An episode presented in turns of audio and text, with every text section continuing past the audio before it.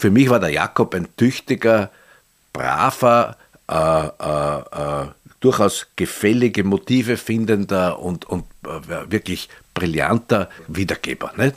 Während der, der Rudolf, um es jetzt zu sagen, ein, ein, ein Neugestalter ist. Er sieht was und macht was Neues draus anhand des Originals.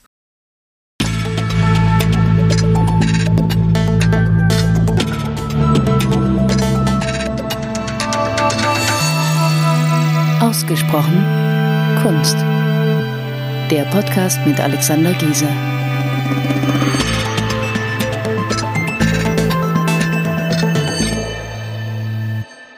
Herzlich willkommen bei einer neuen Folge von Ausgesprochen Kunst. Wir haben jetzt schon einige Ausstellungen besprochen und es waren viele Gäste hier zu Besuch und wir bekommen natürlich auch fast immer gutes Feedback. Das tut gut, das fühlt sich natürlich gut an. Und wir sind auch sehr glücklich mit der Entwicklung dieses Podcasts. Und was mir natürlich auch wichtig erscheint, ist zu sagen, dass, dass diese, dieses gemeinsame ähm, Reden über Kunst ähm, äh, zwischen, zwischen mir und meinem Vater ähm, da eine ganz neue ähm, Ebene der, ähm, der Familieneinigkeit äh, bringt und mich bereichert das und ich muss ganz ehrlich sagen, dass ich mich immer freue, bei, bei natürlich bei, bei, bei der ganzen Freude, wenn ich, wenn ich hier einen tollen Gast habe, aber es ist immer auch eine besondere Freude, wenn ich weiß, dass es eine, eine, eine Folge gibt, ähm, wo, ich mit, wo ich mit dir ähm, unterwegs bin äh, in einer Ausstellung und mir gefällt das gut.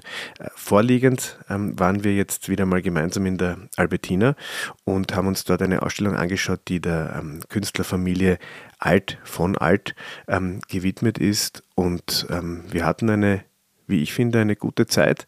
Und ähm, ich freue mich jetzt sehr auf das Gespräch. Und es ist natürlich immer so die Frage, wenn, wenn eine solche Ausstellung aus diesen klassischen Eigenbeständen des Museums entsteht, ob das eine Füllausstellung ist oder mit welchem Engagement hier zu Werke gegangen worden ist.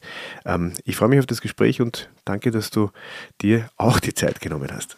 Ja, es ist so aus, dem, aus der Hüfte geschossen, hat man das Gefühl, weil äh, es keine Kosten gibt, also Transportkosten, Versicherungskosten, äh, und weil es für mich eigentlich, nicht eigentlich, weil es für mich die, die Erfüllung der ureigensten Aufgabe eines Institutes wie der Albertina ist. Lustig, schön, schön, dass du Institut sagst. Ja?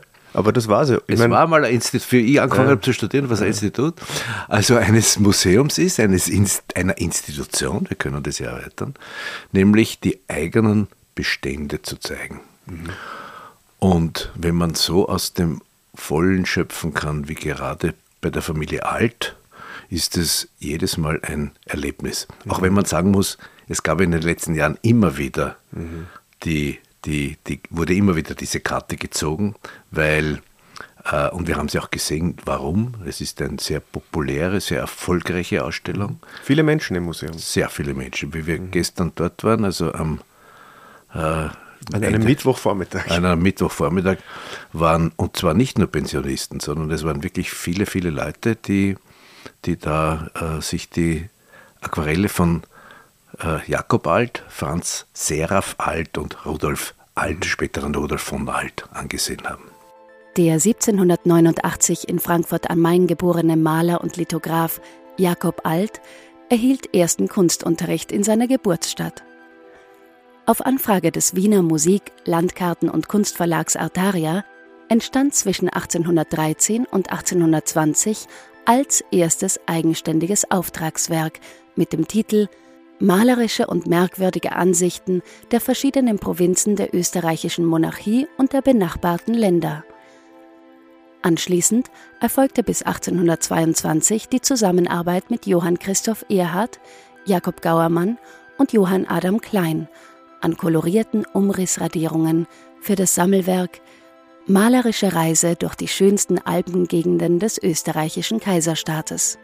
Ab 1822 arbeitete Jakob Alt an einem Sammelwerk mit Donauansichten sowie einem Band mit Landschaften aus dem Salzkammergut, der von seinem Sohn Rudolf Alt 1833 fertiggestellt wurde. Als Lithograph war er sowohl im Porträt als auch im Landschaftsfach tätig. Ehe sie mit eigenständigen Werken in Erscheinung traten, arbeiteten die beiden Söhne Rudolf und Franz bei den Landschaftsprojekten des Vaters mit. Ja, um ein bisschen ähm, äh, so Eck, Eckdaten auch ähm, hier zu erwähnen. Also das ist, ähm, die Ausstellung läuft jetzt seit 9. November und ist über, den, über das Jahresende hinaus bis Ende Jänner 23 zu sehen in den sogenannten Tietze Galleries. Mhm, ist Im zweiten etwas, Stock. Im zweiten ja. Stock, also man muss schon, man muss sich das ein bisschen verdienen. Ja.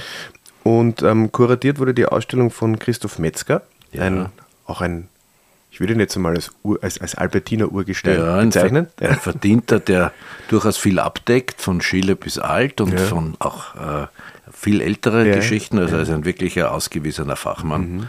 Und gezeigt sind 90, 90 Arbeiten, eben von den drei, also von den drei von dir schon genannten mhm. äh, Mitgliedern der, der Alt-Familie. Und ähm, wie wir das, ich meine, wie wir da die, die, diese, diese drei Mitglieder der Familie, also wir schätzen sie ja unterschiedlich für, für das, was sie geleistet haben. Darauf werden wir sicherlich noch ähm, zu sprechen kommen. Auf jeden Fall ist es so, dass man da hineinkommt und, und es ist eigentlich chronologisch aufgebaut. Ja, chronologisch und dann auch nach Gruppen, nicht? Äh, die, dazu muss man wissen, die Familie Alt, durch den 19, 1810 zugewanderten Jakob Alt, ähm, hat ja hier ein wirklich handwerkliches Standbein, eine quasi einen, einen Kompaniebetrieb entwickelt. Das heißt, der alte Jakob Alt hat die, seine Söhne immer mehr herangezogen. Ähm, ich habe so das Gefühl, ein bisschen in der Tradition der der venezianischen Veduten oder der Erfolge der Vedutenmalerei des 18. Jahrhunderts, obwohl es jetzt nichts mit Canaletto oder Pilotto zu tun hat, aber es, die hängen sich da ein bisschen an. Die, die auch unter dem, unter dem Einfluss der englischen Aquarellmalerei, dieser Vedutenmalerei, dieses Herumreisen auf der Welt und die tollen Orte mit nach Hause nehmen. Mhm. Und das war das Geschäftsmodell vom, vom Jakob Alt. Und sein größter Coup äh, und sein größter Abschluss, und das ist ja auch der Einstieg in die Ausstellung, ist, der, äh, ist dieser Vertrag bezüglich der Guckkastenbilder mit dem Kaiserhaus. Äh, das muss man sich vorstellen, so wie früher, das klingt jetzt blöd, Diapositiv-Projektoren, so eine Guckkastengeschichte. Zwar wurde es nicht projiziert an eine Wand, aber hat hineingeschaut. Und da liefern, da liefern Jakob Alt und seine Söhne, vor allem Jakob und Rudolf Alt, äh, relativ großformatige, wunderbare Aquarelle, vor allem aus dem Süden. Sowohl äh, natürlich auch aus Österreich, aber aus dem Süden, Italien, äh, zur Freude äh, des Kaiserhauses und zur, zur, zur Unterhaltung. Äh, und, und die sind, die machen jetzt einen relativ großen Aus, Anteil an der Ausstellung aus. Nicht? Das ist, also ich kann mich, also das ist dann so die, vor allem die zweite Hälfte der 30er Jahre, ja. ähm, diese, diese Arbeit an diesen sogenannten Guckkastenbildern, ist ja ein Begriff, den irgendwie jeder so kennt, ja. aber, aber äh, niemand, oder ich, ich, weiß nicht, wie viele das, wie viele wirklich verstehen, worum es da geht. Ja. Aber ähm, ich glaube, zuvor haben die ja noch eine, also ist die, kommt der, der, der Jakob Alt ja aus einer, noch aus einer barocken Tradition. Ja. Und der Rudolf von Alt bringt da aber schon, wenn wir, also ganz am, am Anfang sind ja diese, diese aus den frühen 30er Jahren, wo wir relativ lang gestanden sind und uns das angeschaut haben, wo, wo er noch ein, ein, ein, ein ganz anderes Licht als dann später hat. Ähm, ist er da schon, überflügelt er da schon, findest du seinen Vater? Na, es gibt schon aus den frühen 30er Jahren, auch an diesen ersten italienischen Reisen, äh, gibt schon Blätter, wo man das Gefühl hat, er, er befreit sich, nicht? Mhm. Aber ich glaube, und man spürt auch den Zwang, unter Anführungszeichen, einen, einen äh, äh Firmenstil, sage ich jetzt einmal, äh, das, das, was erwartet wird, zu erfüllen. Und daher gibt es auch dieses interessante Phänomen, dass diese ich sage es jetzt noch einmal, relativ großformatigen Aquarelle, die dann in diesen Guckkasten hineingehängt worden sind und mit Kerzenlicht hinterbeleuchtet worden sind und man konnte sie dann äh, äh, quasi wie durch, wie durch, also mit Linsen anschauen, äh, dass, die, dass diese Bilder äh, durchaus von beiden gemacht worden sind. Äh, interessanterweise sind sie praktisch alle vom Jakob signiert, auch die, die der Rudolf gemacht hat. Da sind wir ja auch gesessen, haben Haben wir lang studiert. Haben wir studiert, warum ist das jetzt ein Jakob und so weiter. Immer wenn es ein bisschen freier, offener, ähm, malerischer war oder auch, jetzt sage ich einmal, künstlerischer disponiert, äh, ist dann natürlich, wird der, wird der Rudolf herangezogen, mit Recht. Äh, aber der Vertragspartner war der Jakob mit und dem Kaiserhaus musste, und der, der hat alle signiert. Aber jetzt sind ja, glaube ich, bei zwei oder bei dreien von denen hängt daneben ja die Studie, wo eben dann Rudolf Alt draufsteht. Wunderbar, wunderbar. Das ist ja das Schöne, wenn man zum Beispiel äh, diese Ischler, diese zwei, dieses Ischler Esplanade anschaut ja. oder dann dieses wunderbare Blatt mit dem Dachstein, äh, da hängt jeweils daneben das Aquarell das, Kleine. das ist die Studie. Mhm. mhm. Ich glaube, man muss sich das auch so vorstellen. Die Studien sind vor Ort entstanden und die großen Aquarelle dann zu Hause. Äh, und da sieht man dann, da sieht man schon den Unterschied, nicht? Also der, der Rudolf war schon sehr früh, sehr viel offener, äh, spannungsreicher. Er war einfach der größere Künstler, nicht? Mhm. Jetzt haben wir aber dann auch ein bisschen geschmunzelt, weil in dieser Reihe der Guckkasten Bilder. Gibt es dann ähm, auch eines, ähm, das so diese Grotte, ja, das ist uns irgendwie, das ist, das ist uns irgendwie ins, in, in Erinnerung beiden geblieben, weil da gibt es also einige, einige Lösungen, wo ich mir denke, okay, ähm, das ist jetzt, hat jetzt wenig mit weniger inspiriert zu tun, sondern mit einfach nicht verstanden. Ja. Ähm, äh, und das, das würde man jetzt dem Rudolf von Alt jetzt gar nicht zutrauen. Ist aber auch sicher ein, kein Rudolf von Alt, sondern ja. das ist ein Jakob. Also, aber, aber dem Jakob Alt würde ich jetzt auch nicht unbedingt zutrauen, ja, weil wenn man da genau schaut, dieses in der Luft schwebende, schwebende Boot, Boot, oder, der diese, im Wasser schwimmende diese etwas lächerliche Figur ja. des im Wasser schwimmenden Bootes äh, und dann die euphemistischen Erklärungen an der Wand, nicht? Mhm. Also wenn man dann sieht, dass die Wasser durch die Schwimmen erzeugten Wellen einen Spiegelglanz an der Grottendecke und so weiter, äh, in Wirklichkeit ist das einfach misslungen. Aber ja. Aber das darf es ja auch geben. Es darf ja ein Künstler auch einmal scheitern. Und der, der Jakob ist also von vornherein keiner, keiner der also, äh, das war, für mich war der Jakob ein tüchtiger, braver, äh, äh, äh durchaus gefällige Motive findender und, und äh, wirklich brillanter Wiedergeber. Wiedergeber nicht? Ja. Während der, der Rudolf, um es jetzt zu sagen, mhm. ein ein, ein Neugestalter ist. Er sieht was und macht was Neues draus anhand des Originals. Und hat auch ein viel größeres, ich weiß nicht, ob wir darüber jetzt schon reden können, aber der große Unterschied ist halt, beim Rudolf, da geht es immer um Spannung. Er erzeugt immer Spannung, sei es durch die Komposition, sei es durch im Detail die, mhm. dieses Setzen von, von hell und dunkel. Er ist, er ist, wir haben erinnert dich, wie wir geredet haben über das Anstückeln der Bilder. Rudolf Alt war zunächst Schüler seines Vaters Jakob Alt. Ab 1826 studierte er an der Wiener Akademie. Im Auftrag des Erzherzogs Ferdinand schufen Rudolf und Jakob Alt zwischen 1833 und 1844 eine umfangreiche Serie von Guckkastenbildern. Gemeinsam unternahmen sie Studienwanderungen. Salzburg, Bayern, Tirol und Italien waren die Stationen. Alt erhielt viele offizielle Aufträge, die ihm zahlreiche Titel und Ehrungen einbrachten. Er war Gründungsmitglied des Wiener Künstlerhauses, ab 1874 dessen Präsident und später Ehrenpräsident der 1897 gegründeten Sezession. Ja, ja.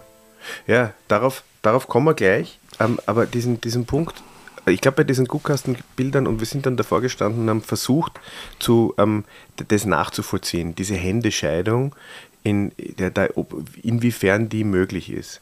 Und ich kann mich erinnern, wir haben dann darüber gesprochen, dass man vor all diesen Blättern vom Jakob Alt äh, steht, man schaut sich das an, ähm, dann hat man alles erfasst und dann geht man weiter. Also es geht wirklich nur um, die, die Optik, um das Sichtbare. Um das Sehen, ja. ja. Die Erzählung. Um, die Erzählung ja. und, und wohingegen man dann später in der Ausstellung steht, steht man ja dann von den, von den, von diesen Meisterblättern vom Rudolf von Alt, wo man, wo man zwar sich auch das anschaut, was man sieht, aber da ist dann so vieles noch, was dazwischen ist. Also da bleibt man einfach länger stehen. Man ja. bleibt gefesselt, weil man vielleicht ja. nicht alles versteht. Ja. Und ich, ich glaube, das wäre die einzige Möglichkeit, da zu unterscheiden. Aber natürlich muss man sagen, bei diesen Guckkastenbildern, da ist der Rudolf ja auch noch ein bisschen so vielleicht in, in Geiselhaft. Da absolut. kann er sich noch nicht ja. so entfalten. Ja, absolut. Dort gibt es also die, ich für mich, äh, die Händescheidung, die ja die Fachleute in der Albertina vornehmen, äh, ist ja in allen Punkten nachvollziehbar. Ich für mich habe selbst auch eine, ein, ein, ein, wie soll ich sagen, ein Muster. Äh, überall dort, wo eine äh, bei diesen Blättern aus den 30er Jahren, mhm. überall dort, wo eine Menschengruppierung ist, ist beim Rudolf natürlich ein sehr viel beweglicheres, realistischeres, äh, freudvoller, äh, komponiertes, mhm. äh, einfach besser. Nicht? Mhm. Die Aufteilung ist, so, ist, ist einfach besser. Der, der, der, Jakob ist immer ein bisschen so brav. Ne? Mhm. Obwohl es dann Blätter gibt, wo man die eindeutig vom Jakob sind, wo er offensichtlich vom Sohn lernt. Ich glaube, mhm. dass, es, dass es speziell in der zweiten Hälfte der 30er Jahre so ist, dass der Alte, der Jakob erkennt, bumm, der, ist, der hat wirklich was, was los. Ja. Und sich um, umwendet und sagt, erstens einmal, komm du nach vor und ich lerne von dir. Ja. Das, das, wir haben es ich möchte jetzt trotzdem ansprechen, allein diese, dieser scheinbare äh, äh seltsame Eigenschaft, Blätter anzustückeln. Und dann macht er Blätter, stückelt er was an und dann ist eigentlich kaum was dort. Ein bisschen ein Baum, ein bisschen ein Strich, äh, ein bisschen Aquarellfarbe. Aber wenn man es dann anschaut, dann braucht es einfach die Komposition. Auch dieses, dieses berühmte Blatt, diese Porta Capuana, glaube ich, ist das, mhm. das, dass das aus acht oder neun Einzelblättern zusammengestückelt ist von ihm, äh, zeigt auch seine seine, seine Verantwortung. Es mhm. ist ihm jetzt nicht die Unberührtheit wichtig, sondern es ist ihm die, die künstlerische Lösung. Und wenn er da was braucht, ich komme immer wieder auf diesen Satz von Dabrowski, den ich immer wieder zitiere, gefragt, warum bei einem durchaus nachvollziehbar lesbaren Bild, wieso ist dort ein gelber Fleck? Mhm. Und der Dabrowski schaut hin auf sein eigenes Bild und sagt, naja, den habe ich braucht. Und das ist das ist äh, die Antwort für auch beim, beim, beim Alt. Mhm. Warum stückelt er so einen Streifen an, wo da eigentlich gar nichts ist? Er hat es gebraucht. Für ja, sein Empfindungs- und Spannungserlebnis. Ne? Ja. Na, vor allem fängt er ja auch schon sehr früh damit an, weil das, das ist ja schon, gibt ja schon Blätter aus den frühen 30er Jahren, ja. Wo dann so rechts ein Streifen ja dazu kommt. Und zwar ist das, das ist nicht wegen Sparsamkeit, dass er kein Papier gehabt hat oder dass er die zusammensetzt, ja. sondern er hat nach dem Beginn mit sich, also es, es, hat sich entwickelt, er ist quasi davon galibiert und er ja. hat gesehen, er braucht es und er war so stolz auf das, was er schon geschaffen hat, dass er nicht nur einmal angefangen hat. Mhm. Ich meine, das, das, das, das, das treibt dann mitunter ähm, äh, fantastische Blüten, weil dieses von dir angesprochene Bild, da, das ist ja aus neun. Ja, acht oder neun. Acht oder neun. Ja, und da, da, wird auch daneben der Text, wo man wo davon ausgegangen wird, dass er mit zwei kleinen begonnen Begon, hat in ja. der Mitte und dann immer weiter. Und das ist also, ähm, also ich glaube, man kann das dann schon auf die, auf die Spitze treiben. Aber ich glaube, da, da, da spricht einfach diese, diese, diese, auch die Bereitschaft, sich äh, da etwas entwickeln zu lassen, nicht? Ja, ja. Ähm, wo, wo, wo er mit einem, mit einem Bild beginnt, ja. wo er nicht genau weiß, was er damit, ja. wo er dahin möchte. Es ist Schluss. ein Paradigmenwechsel. Wechsel. Was ist denn wichtig? Das Kunstwerk ist wichtig und nicht dieses, jetzt sage ich mal, unverletzte, unbeschadete, äh, perfekte Blatt, das er abliefern muss. Mhm. Äh, das es natürlich gibt bei den Guckkastenbildern. Aber später ist es ihm so, so wie es ihm nicht mehr, das Motiv nicht mehr, nämlich die Wiedererkennbarkeit oder die Besonderheit oder das Sensationelle, äh, allgemein touristisch Sensationelle wichtig ist, sondern er nimmt dann oft, erinnert die ganz spät an diese, an diese große Fichte mhm. oder äh, wenn ein Porträt von Salzburg, von Mönchsberg hinunter, da sieht man Salzburg gar nicht, sondern es geht nur um die Bäume. Mhm. Also er, er, er, äh, so wie er hier verlässt die übliche Veduten-Idee, um künstlerische Dinge zum Ausdruck zu bringen, ähm, so ist es ihm auch die Intaktheit, Unverletztheit des Blattes eigentlich wurscht. Mhm.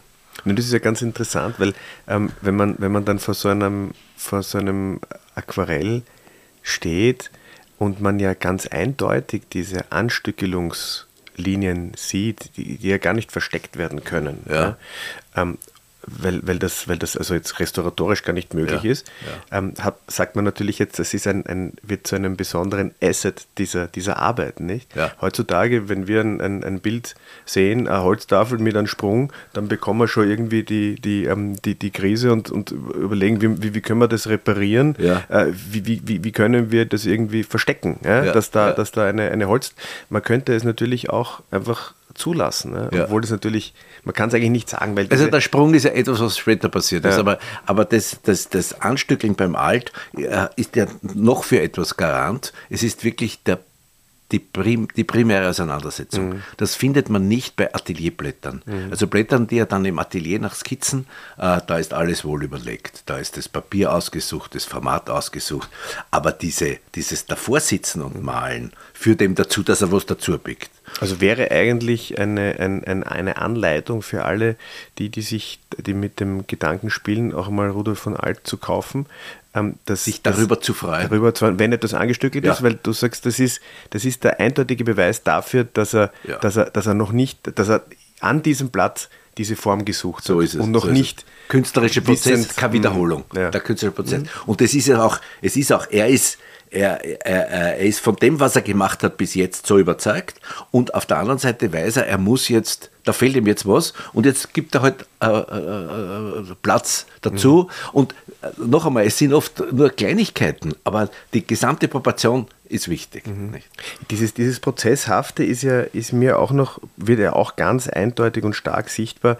Äh, ganz im ersten Raum auch, da ist dieses eine Blatt von diesem Wasserfall ähm, ja. wo, wo, wirklich nur äh, ein, die, dieser Wasserlauf da ja. Ganz abstrahiert ähm, ja. herunterkommt und der Rest ist, ist ähm, zwar noch schon beschriftet oder angelegt, aber, aber und wir haben dann darüber gerätselt, ähm, wie es dazu gekommen ist, wir haben gesagt, okay, vielleicht hat er die Lust verloren oder er hat einfach schon die, die, die den Wesentlichen, das für ihn Wesentliche ähm, erzählt. Ja. Und äh, es sind einfach diese, diese die, diese Natürlichkeit, diese Direktheit, wo man so ganz sichtbar da auch miterlebt, was da gerade passiert in diesem, ja. in diesem Prozess des, des, des, in diesem Schaffensprozess. Ja. Das ist dann schon, also ich finde das dann speziell. Man wird so irgendwie, man wird so Zeuge ja, ja. dieses Prozesses. Wobei bei dem Wasserfall kann ich mir durchaus auch vorstellen, dass das ein, ein Hilfsmittel ist, das er geschaffen hat für sich. Das andere war ihm eh klar. Mhm. Aber das hat er das hat er herausarbeiten müssen. Mhm. Dieser ist, glaube ich, jetzt der Gasteiner Wasserfall, mhm. nicht, wo so viel runterkommt. Ja. Ähm, und wo schon im Unterschied zu Wasser ist überhaupt ein großes Unterschiedsbeispiel für die beiden, Vater und Sohn. Wenn man sich vorstellt, wie der Jakob manchmal Wasser macht, glaub, denkt man dann eher an, an Schaumkromen bei einem Konditor, mhm. während da beim, beim, beim Rudolf das wirklich transparent ist. Äh, äh, zur, zur Arbeitsweise. Ich habe bei manchen, ich, leider habe ich keine Antwort gefunden, aber bei manchen Bildern, speziell, wenn du dich erinnerst, bei diesem äh, großen Interieur aus, aus, aus, aus Schloss, aus der Hofburg, Hofburg ja. aus der Hofburg aus dem Jahr, glaube ich, 1873 73. oder sowas, äh, habe ich, hab ich ja die Vermutung, dass er sich bedient hat dieser Kamera lucida, also mhm. dieser Prismen, mit der man, mit der man äh, äh eine, eine gesehene Vedute oder auch eine Person auf das Zeichenblatt herunter mhm. äh, spiegeln kann. Ähm, das ist jetzt kein, kein ich, der, der Hockney hat äh, riesige Aufsätze über diese Möglichkeit mhm. geschrieben.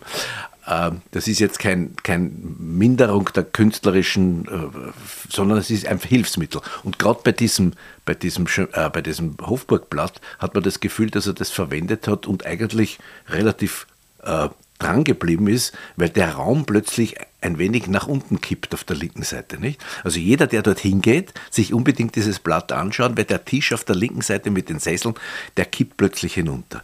Und es war das erste, die erste Arbeit, die uns wirklich länger ähm, beschäftigt hat. Ja, ja. Wir sind beide davor stehen geblieben ja, und haben gesagt, irgendwas ist da komisch. Es ist lustigerweise ähm, fällt einem das irgendwie so unterbewusst auf, dass da was nicht ganz stimmen kann. Aber irgendwie ist es dann doch so überzeugend. Also ja. wir, wir, waren einmal, wir haben gesagt, das ist ein tolles, ein tolles Blatt und dann erst ja. haben wir, wie wir das diskutiert ja. haben, sind wir drauf gekommen und dann kamst du mit dem, mit dem, mit der Idee. Dieser Kamera Luzi da, ja. ja. Ähm, das wäre natürlich jetzt interessant, das zu, das zu verifizieren. Also ich glaube, ich weiß nicht, ich kann mich nicht gut äh, nicht wirklich deutlich erinnern, aber wir hatten doch einmal ein Aquarell von äh, Santa Agata aus Verona. Mhm. Und das ist eine, eine räumliche Situation. Der Platz vor Santa Agata ist ganz schwierig, weil das relativ flach ist und auch damals war.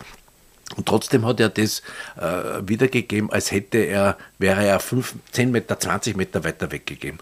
Und damals schon, ich weiß nicht mit wem, ich, wurde, wurde diese Idee entwickelt, dass er sich vielleicht dieser, dieser Prismen bedient hat. Mhm. Etwas, was viele Künstler gemacht haben. Also der, der Hockney hat in diesem, in diesem Buch ja darauf hingewiesen, dass zum Beispiel bei Ingres oder auch im 17. Jahrhundert bei, bei Porträtmalern äh, der, der 16. Jahrhundert Porträtmalern der Spätrenaissance, des Manierismus, sowas verwendet werden musste, weil es sich anders gar nicht vorstellen kann, speziell bei Stoffen, die sich körperlich entwickeln und Falten werfen und so weiter. Das, er sagt, das kann keiner so, mhm. wie, wie das perfekt ist. Mhm. Und ich denke mir, dass speziell auch bei Architekturgeschichten, bei manchen, wo die, wo die wo die Situation schwierig ist, nicht, dass er das immer verwendet hat, aber dort, wo es notwendig war, dürfte er, und es wäre ganz gut, wenn man mal die Frau Dr. Sternert äh, fragen könnte, vielleicht gibt es da eine Antwort, mhm. äh, ob man was weiß über diese Kamera Lucida, die so eine Form der Kamera Obscura ist, nicht? Ja. mit Prismen, die das einfach herunterspiegeln. Ja. Weil ich habe dann mir gedacht, so, ich meine, damals, ich meine, die, die Fotografie gab es zu dem Zeitpunkt ja schon. Schon, ja ähm, ob er vielleicht da sich dieser technischen Möglichkeiten bedient hat, aber... Da braucht jetzt das Weitwinkelobjektiv, mm. nicht? Weil er oft unglaubliche Sachen, erinnert dich dieser Innenhof, wo diese diese Balustrade so auf uns zukommt. Ja, nicht? Ja. Das, wir haben ja dann drüber gesprochen, es ist dieses Bedürfnis nach, wie schaut es wirklich aus? Mhm. Und wir haben ja darauf gesprochen, zum Beispiel das Aquarell aus der, aus der Sammlung Ordner, diese Gasse in Palermo, mhm äh, mit den, mit den Schuhen. Schuhen. die immer größer werden auf der rechten Seite, weil es einfach erst dort gesessen und die sind halt einfach immer größer geworden. Und das gibt es ja auch beim, beim Menzel mit diesen Masken, diese Atelierwand. Und er ist halt, er, er hat dieses Bedürfnis, jetzt nicht so wie, wie sein Vater noch, seine schöne barocke Komposition mit Repoussoir-Motiv, also dunklem Vordergrund und so weiter, äh, das abzuwickeln, sondern er möchte die das alte Stichwort, die wirkliche Wirklichkeit ja. abbilden. Ich meine, das, das kommt dann gegen Ende der Ausstellung ganz stark, finde ich, im Fokus. Davor kommen so, ähm, sind so ein paar Blätter, die auch seine Reisen äh, dokumentieren, wo er nochmal in Italien ist ja. und auf der Krim. Ähm, die sind alle ähm, schön, ja. aber auch irgendwie, also einem, einem klassischen Landschaftsideal oder Modell folgend. Aber so richtig den nächsten Sprung macht er dann, und da sind wir nicht, ich meine, da geht einem das, dann das Herz auf, ja. in den ähm, 70er Jahren, Ab 80er Jahren. So Teplitz-Bilder ja. und ja, ja, ja. Äh, vor allem dann diese Gastein-Bilder mit der, mit der Fichte und also da gibt es ein paar Sachen, wo man dann einfach, muss man auch sagen, wo ja die, diese Zustände auch so schön sind. Ja. Das ist, ist, natürlich auch etwas, was man, was, man, was man selten so in der, in der Form sieht, wenn man weiß, okay, das ist halt einfach immer optimal gepflegt worden, dieses Blatt. Ja, die sind wenig, wenig ja. gehangen und vor allem nicht unter, unter, unter Sonnenlicht. Ja, das wird dann halt ab den, würde ich mal sagen, ab den, er hatte ja um 50, sehe ich 50, 45 ein bisschen eine Krise mhm. für mich, weil er da zu opak geworden ist, also zu deckend gemalt hat und auch ein bisschen so äh, einem internationalen Stil gefolgt ist, aber er hat sich dann sehr rasch befreit. Mhm. Also diese 60er Jahre mit diesen ganz offenen, filmisch ja, gedachten Blättern. Ja. Aber glaubst du, nur kurz eine Zwischenfrage, ähm, wenn du von dieser Krise sprichst, also wir, wir, wir schätzen den Rudolf von Alt als einen der wichtigsten ich sage jetzt mal auch in einem europäischen Kontext wichtigsten Aquarellisten mhm. seiner Zeit. Mhm. In der Ölmalerei wird ihm diese hat er nicht diese, diesen Stellenwert. Ähm, weil du jetzt gesagt hast, zu opak, zu deckend, äh, war, hat das vielleicht damit zu tun, dass er in den 50er Jahren vielleicht versucht hat, auch da an, in der Ölmalerei ein bisschen oder dem ein bisschen zu folgen und ist er da einfach ein bisschen auf einem falschen Weg gewesen? Musste ja, er das wieder ich, abschütteln? Glaub, ich glaube, das, ja, ich glaube, er, ist, hat ein bisschen einer Mode gefolgt, die damit so die parallel ähnlich zu tun hat, wie plötzlich dieses, dieses Überhandnehmen bei vielen Malern von, von, von falscher Farbe. Nicht? So ein bisschen dieses Lila, mhm. denk beim Ramftl und so. Es gibt, es, gibt so. es gibt so eine Veränderung des Farbkanons und eine, eine, die Figuren werden irgendwie kleiner, es wird, es wird kompakter, dichter, es, verliert, es verliert diese Luftigkeit, auch die Aquarelle, nicht? Mhm. Und, und, aber das das, das legt er wieder ab. Nicht? Scheint er zu überwinden, auch mit, mit einer, mit, mit so impressionistischen Tendenzen, die auch so, ja. die dann auch so kommen. Also das scheint ihm dann irgendwie wieder geholfen zu haben, auch ja. zu akzeptieren, dass es, dass er das gar nicht, dass er, dass er das, dass ja. das eh seinem, seinem Wesen entgegenkommt. Ja, ja. Er, also er hat diese 60er Jahre Krise bravourös gemeistert, das muss man sagen, und hat dann in der Folge des zweiten, sage ich einmal, 50er Jahre Krise und hat dann eigentlich in der zweiten Hälfte des 19. Jahrhunderts ein, ein Werk hingelegt, das, das also mit Recht in, zu dem ganz großen, äh, auch impressionistischen Mal. Denk mhm. zum Beispiel an dieses relativ kleine, aber wunderbare Blatt mit dem, mit dem in Graz mit dem Zeughaus äh, und dem Landhaus, mhm. nicht? Wo nur diese Straßenszene ist mit dieser mit dieser Fassade, da wo die Sonne von links unten kommt, links oben kommt, links unten, mhm. von links oben kommt und, und das alles so zittern lässt. Mit was für einer Beobachtungsgabe und Genialität und Stimmigkeit. Es geht, aber es geht natürlich nicht um die wirklich fotografische Wirklichkeit, sondern er vermittelt Stimmung, uns, äh, ja, er vermittelt uns was, wo man sagt, wo man sagt, ja. So nicht? war's. Ja. So war's. Es ist äh, interessant, es gibt ja die Anekdote, äh, da wurde er gefragt, ich weiß nicht mehr, was für ein Bild. Der Rudolf von Alt wurde gefragt. Mhm. Rudolf von Alt wurde gefragt, im Künstlerhaus, irgendein bedeutendes Bild. Und er wurde gefragt, äh, was er davon hält oder was er dazu sagt. Und er schaut es an und sagt, ja. Mhm.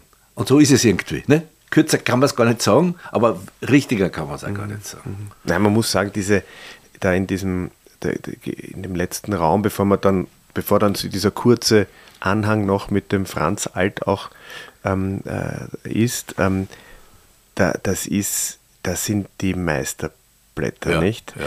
Skoda-Gasse. Skoda-Gasse, ganz spät. Also ja, diese ja. Blätter um 1900, wo er, und er wurde ja von, den, von, der, von, der, von, der, von der Wiener Sezession als, als Ehrenpräsident an, zum Ehrenpräsidenten ernannt. Das war ja sicherlich auch ein, eine, eine Anerkennung der jungen Generation, dass er, dass er einfach wesentlich beigetragen hat dazu, dass, dass die nächsten Schritte gemacht werden konnten. Und man, man merkt es diesem ganzen Werk eigentlich an, immer, dass er immer am, am Pushen war. Oder? Mhm. Er hat, er gab vielleicht Phasen gemeinsam mit dem, mit dem Jakob, wo er da, wo er diese Guckkastenbilder, mhm. wo, wo er so ein, ein bisschen eingesperrt war. Mhm. Aber sonst, wenn er die Möglichkeit hatte, sich zu entfalten, mhm. neue Wege zu gehen, was zu mhm. probieren, dann, dann hat man das Mhm. Dann hat er das gemacht, bis mhm. zum Schluss. Also diese, diese späten, äh, so impressionistischen Tendenzen, ja. das, ist, das ist mutig. Er hat ja. nicht aufgehört, ja. sich, sich weiterzuentwickeln. Er hat für sich eigentlich die Malerei nicht nach, die Entwicklung der Malerei in Europa nicht nachvollzogen, sondern selbst auch entwickelt. Mhm. Also es gibt Bilder aus den 60er, 70er Jahren, die derartig impressionistische äh, Kriterien erfüllen. Also denk an dieses Abschneiden der Figuren, also dieses Dynamisieren, wo die aus den Bildern rausgehen, dieses Spielen mit, eine Figur ist ganz stark ausgearbeitet, die andere nur skizziert, um da wieder Spannung zu erzeugen. Äh, er, er denk, oder bei der reinen Landschaft, denk an dieses große Blatt mit dem Anlauftal, aus der, ja. wo, er, wo wir uns ein bisschen den Kopf zerbrochen haben, warum er da also da kommen links und rechts so schräg die Berge runter und dann ist oben der Himmel äh, in der Mitte auch sehr stark bearbeitet, aber links und rechts sind auch wieder völlige Freiflächen. Mhm. Das wird zu einem, das wird zu einem fast einem geometrischen äh, Poljakov. Ja, ein bisschen, ja. Zum, aber äh, man versteht es und man empfindet es. Mhm. Also er ist einer, der die Notwendigkeit des, des, des, die ursprüngliche Notwendigkeit des Marktes völlig überwindet und wirklich zum Künstler wird. Und praktisch darf er sich dann auch malerisch alles erlauben. Wenn er diese Fichte, Entschuldigung, wenn er diese mhm. Fichte da malt, das ist mhm. glaube ich 1900, mhm. mit dem Krautacker davor.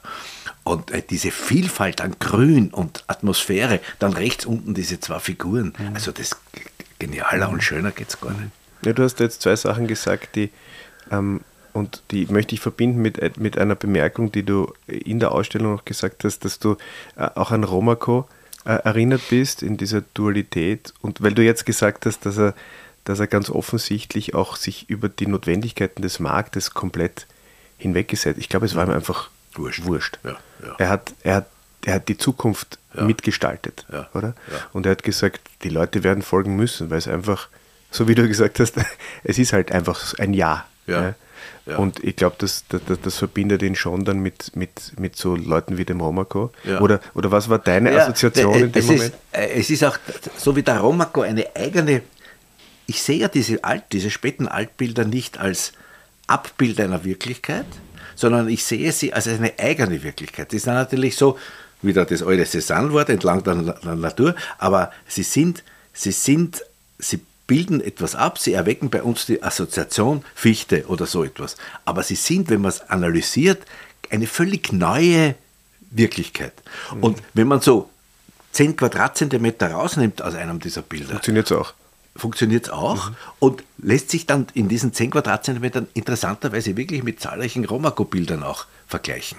Der auch, ich, ich, beim Romako sage ich ja immer, er ist verrückt, aber nicht weil er verrückt ist, sondern weil er die Realitäts- die Standpunkte der Betrachtung verschoben hat und so eine neue, so eine neue Wirklichkeit schafft. Ne? Mhm. Und, und ab, die gilt aber jetzt ab dem Zeitpunkt, weil mhm. ab dem Zeitpunkt ist sie für uns. Kennen wir uns aus. Kennen wir uns aus, ja. Mhm. Also wir sind uns wir sind uns da einig, dass der Rudolf von Alt äh, zu, den, zu den ganz Wichtigen gehört, ja. in einem Atemzug zu nennen mit Romako und äh, Waldmüller und Menzel. Ja. Ja. Ähm, jetzt hat er auf den hat er sich auf die Schultern auch seines Vaters gestellt, ähm, hat sich, war sicherlich sehr gut auf, aufge, mhm. ausgebildet. Ähm, sein Bruder, der Franz Alt, hat sich auch auf die Schultern mhm. des Vaters gestellt, hat es aber, hat's aber nicht dorthin gebracht, wo der, wo der Rudolf gelandet ist. Mhm. Ist das dem individuellen Talent geschuldet, dass einfach, dass, dass das im Rudolf einfach geschlummert ist und dass er einfach entfalten ja. konnte? Franz Alt studierte ab 1836 an der Wiener Akademie, wo er sich vor allem mit figuralen Studien befasste. Bald wandte er sich aber der Architektur und Landschaftsmalerei in Aquarelltechnik zu. Im Jahre 1844 beendete er sein Studium und reiste über Tirol nach Oberitalien. Durch den Maler Johann Nepomuk Schödelberger, der den jungen Künstler förderte, wurde er mit seinem späteren Mäzen Graf Kasimir Esterhazy bekannt. Franz Alt bereiste ganz Europa. Malerische Ansichten aus Deutschland, der Schweiz, Frankreich, Belgien, Holland, England und Italien geben Zeugnis von seinen Aufenthalten. Ich glaube schon. Ich, dieses Empfinden für, wenn man jetzt den Franz Alt analysiert, das sind wirklich brave, gefällige, erzählerische, schön mhm. anzusehende schön, und so weiter, schöne, schöne ja. Blätter. Aber sie sind alle schon von der Oberfläche her, jetzt gar nicht mhm. vom Motiv, irgendwie spannungslos. Es gibt keine, es gibt keine, kein, kein Ja und Nein und es gibt, es gibt also, ich würde mal unfair würde sagen, so ein Schleier ist drüber, nicht so eine, eine, aber es ist jetzt kein Pointillismus, dass man sagt, das ist jetzt mhm. absichtlich. Aber das ist ganz interessant, weil du so sagst, äh, es gibt ein Blatt in der, bei diesen, ich glaube, ich glaube, es ist nicht, nicht die Guckkastenbilder oder vielleicht doch, diese, die, wo, wo, vom Jakob Alt, wo das Meer gleich gemalt ist wie die Felsen. Ja. Es ist so ein, es ist alles so in einem, so wie du sagst, spannungslos. Ja, beim Jakob. Ja. Aber, aber das ist, also eigentlich ähm, ist, der, ist der Franz quasi ein, ein legitimer Nachfolger vom, vom, vom Jakob. Ja. Und der, der halt ausbricht nach oben, ja. ist, der, ist, ja. ist der Rudolf.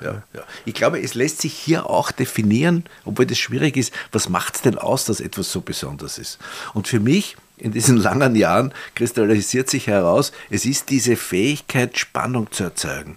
Beim Betrachter dieses, dieses jetzt nicht, aha, ganz nett, sondern, boah, was passiert da alles? Mhm. Ne? Und da gibt es verschiedene Möglichkeiten schon bei der Auswahl des Motivs. Die sind natürlich aber vorgegeben oft. Also da kann man nicht so, kann man nicht so. Aber wie er es macht, dass er, was er in den Vordergrund rückt, was er jetzt äh, äh, dominant sein lässt, dass er spielt mit Leerräumen und Konzentrationen. Es geht aber weiter auch ich habe es zuerst schon besprochen oder gesagt, diese unterschiedliche Behandlung von Figuren, nicht? Manche ganz ephemer, duftig. Oder, oder erinnert dich an dieses wunderbare Blatt vom, vom, vom äh, Porta Capuana, wo die Architektur, also das Ewige, das immer da ist, schwer ausgemalt ist und wirklich. Und die Figuren, die Staffage fast nur gezeichnet, mhm. hingehaucht. Mhm. Also er zeigt mit solchen Dingen Spannung und das Auge schaut hin und her und ist einfach begeisterter. Nicht? Mhm, mhm. Und man muss man natürlich auch sagen, dieses, die Ausstellung endet ja fast mit diesem, mit diesem Blatt der, der Familie Dumba. Dumba ja, und ja. da sieht man ja, was, was da möglich war, nicht? Ja. Ich meine, ich glaube, das hat er, das hat er nicht gemalt, um es, um es äh, in, irgendwann einmal in einem Museum zu platzieren, sondern nein, das, nein. das, war eine, nein, das, war, das war wie eine Vision. Ja? Nein, nicht nur, er war mit, das war wie, wie, wie, wie, wie, ein Handyfoto. Ja. Wie ein Handyfoto nicht? Die sind dort gesessen, er hat gesagt, stopp! Mhm. Und hat das in wahrscheinlich drei, vier, fünf, sieben, zehn Minuten, 15 Minuten. Mhm. Übrigens ein berühmtes Blatt, das war einmal vor glaube ich, 30 oder 40 Jahren als Plakat bei einer Rudolf von Alt-Ausstellung, mhm. kann ich mich noch gut erinnern. Aber äh, das, das macht ihn halt aus. Nicht? Er ist, er hat wirklich persönlich den Bogen geschafft vom Veduttenmaler aller, jetzt sage ich mal es noch einmal, Canaletto oder Pelotto, äh, der da auch einen Auftrag hatte, Erwartungen zu erfüllen, zum sich freigespielt habenden Künstler, der dann äh, Fichte, äh, irgendein Detail, der sich ich habe es auch schon gesagt, dass ich trauen kann, ein Porträt unter Anführungszeichen von Salzburg zu malen, vom Mönchsberg aus, und dann sieht man nur Bäume. ohne, ohne, dass, ohne dass da Salzburg drauf Sehr genau schon. Ja, ne? ja. Also, und das wird ihm abgenommen. Mhm. Oder erinnert dich sich nicht ein Bild, das jetzt da im, in der Ausstellung ist, aber dieser wunderbare Apfelgarten in Gäusern, ähm, in der Residenzgalerie mhm. oder ein vergleichbares Blatt in, im Museum Ortner aus dem Jahr 1900, wo es gar nicht mehr um das Motiv ging, nicht mehr um die Sensation, nicht das, Sens das Motiv ist die Sensation, sondern wie es gemacht ist. Ne? Mhm. Die Stimmung, die Atmosphäre, die... die Mit die Eisengießerei in das Kodagas. So ne? ist es. Auch dort geht es nicht um ein berühmtes Motiv, sondern da ist er reporterisch unterwegs mhm. und dieses dampfende Leben mhm. dort. Mhm. Äh, wirklich ein ganz bedeutender. Also, mhm. und man kann nur die Empfehlung aussprechen, bitte hingehen und sich jetzt nicht nur die Motive anschauen. Natürlich mhm. ist es schön, wenn man den winterlichen äh, Mehlmarkt, also den neuen Markt sieht. Oder ist es ist schön, wenn man, wenn man den, äh, den Graben anschaut oder irgendwelche, irgendwelche äh, Bilder, die mit, die mit besonderen Motiven aufzuwarten haben. Man soll sich auch anschauen, wie, wie das, das, gemacht ist. Ja und wie das, wie das mit einer, mit einer Zuwendung und Liebe und der Fleiß, du musst mhm. dir mal vorstellen. Er ist natürlich sehr alt geworden. Umfangreiches Werk. Umfangreich. Also ich glaube, man schätzt über 4000 Aquarelle. Ne? Ja, ja. Und dieser, dieser, dieser letzte Raum, wo, wo der Franz Alt dann nochmal offen, ganz offensichtlich diesen Auftrag die bekommen Wien. hat, ähm, Wien, Wien, die, die ja. Ringstraße, in, das ist, da, man sieht richtig, wie die Leute dann äh, noch einmal einen Schritt näher gehen und dann genau hinschauen. Uns ist es ja auch passiert. Ja. Wir haben dann plötzlich gesagt, ja, und da unten hinten, äh, da ist ja, da wird einmal das AKH stehen, ähm, ja. da, da, hinten ist das und das und die Kaserne ja, und so. Man, man, bekommt dann sofort diesen, das ist wie ein Stadtplan. Ja, ja, ja, ja, ähm, Man kommt noch einmal näher hin und ich glaube, dass man die Blätter vom Rudolf von Alt ähm, aus, aus unterschiedlichen Distanzen genießen kann. Mhm. Das ist aufregend, wenn, wenn man ganz mhm. genau hinschaut, mhm. aber es ist auch sehr schön und, und, und befriedigend, wenn man da aus einer mhm. gewissen Entfernung, wenn man nicht jedes Detail erkennt, weil es einfach in sich stimmig ist. Und das ist eine wunderbare Bemerkung, weil beim, beim Franz Alt freut man sich, wenn man was wiedererkennt. Mhm. Ballet Coburg zum Beispiel oder so. Beim Rudolf von Alt kommt man gar nicht auf die Idee. Mhm. Ne? Da sieht man einfach die, den Urbaum, die Fichte oder die, die Marktszene oder oder, oder also dort, dort wird es dort wird's auf eine viel höhere Ebene gehoben. Mhm. Schade, dass kein Katalog äh, diese Ausstellung begleitet, wobei man aber sagen muss, dass die Albertiner bei Rudolf Alt und Jakob Alt und, und äh, auch ein bisschen bei Franz Alt schon sehr viele Publikationen äh, in den letzten 20 Jahren gemacht hat. Also viele dieser Blätter, Bilder, die man dort sieht, kennt man ja auch. Oder eigentlich, ein Fachmann kennt praktisch alle. Schön ist diese Gegenüberstellung von Skizzen und Fertig mhm. in den frühen. schön, schön ist diese, diese, auch diese Entwicklung, die man sieht beim, beim, beim, beim Alt, die wir schon angesprochen haben. Das ist immer weiter weg von, von, von Vedutterei und hin zu ja, Lebenserklärerbildern. Ne? So eine mhm. Fichte ist für mich ein Lebenserklärungsbild. Baum. Ja. Das ist das Thema. Ne? Ja und, verdienstvoll. Also ja, ich finde es auch schon. Ich ja. meine, ich ich mein, wenn man dann rausgeht und man sieht dann ähm, gegenüber, da schaut man durch die Glastür und, und, und sieht einen, einen, ein Ölbild von Monet. Bartliner, ja, ja, ist, ja. ist natürlich auch schön, nicht? Ja. Und äh, ich glaube, dass diese, dass diese Reichhaltigkeit der, der, Möglichkeiten, die sich da bieten, und es ist ja oft so, wenn, wenn, wenn Menschen ähm, zu uns kommen äh, und fragen, na, was sollen wir uns denn anschauen? Was für eine Ausstellung ist denn jetzt, gerade gut, ich sage meistens, naja, Albertina geht immer. Ja, ja, da hat man eigentlich immer einen, einen, einen ganz guten Querschnitt. Auch ein Kompliment an, die, an, an den Kurator. Äh, das, die Ausstellung ist schön gehängt. Mhm. Äh, manche Passepartouts oder manche Dinger sind schon etwas in die Jahre gekommen. Da, da, da kreiselt es da oder dort. Äh, vielleicht kann man da sich auch ein bisschen darum kümmern aber eine sehr elegante Hängung. Es ist auch dem, dem, dem, dem Kunst, wie soll ich mal sagen, äh, es ist auch ein Dankeschön zu sagen, dass die Wände äh, relativ reduziert befärbelt worden sind. Äh, ist vielleicht schon eine Reaktion auf unsere immerwährende Kritik. Was in diesem Haus ja nicht immer der Fall ist, weil dort die starke Farbe äh, der zweite Vorname ist. Aber, aber insgesamt eine feine Ausstellung. Und ich, ich würde mir mehr solche Dinge wünschen mit, den, mit dem Material, das das Haus zur Verfügung hat. Und, und wenn, wenn man, was ist das für ein Museum, wenn man jetzt unter Anführungszeichen sagt, äh, eine Notlösungsausstellung, dass es ja nicht ist. Aber es war sicher ein, es war sicher eine, das schimmer jetzt ein, mhm. wenn man das auf dem Niveau machen kann. Also hingehen unbedingt und, und, und sich mit, mit Rudolf Franz und Jakob Alt auseinandersetzen, wobei eines klar ist, der kleine liebe Gott dort ist der Rudolf. Mhm. Und sein Vater und sein Bruder sind brave Aquarellisten.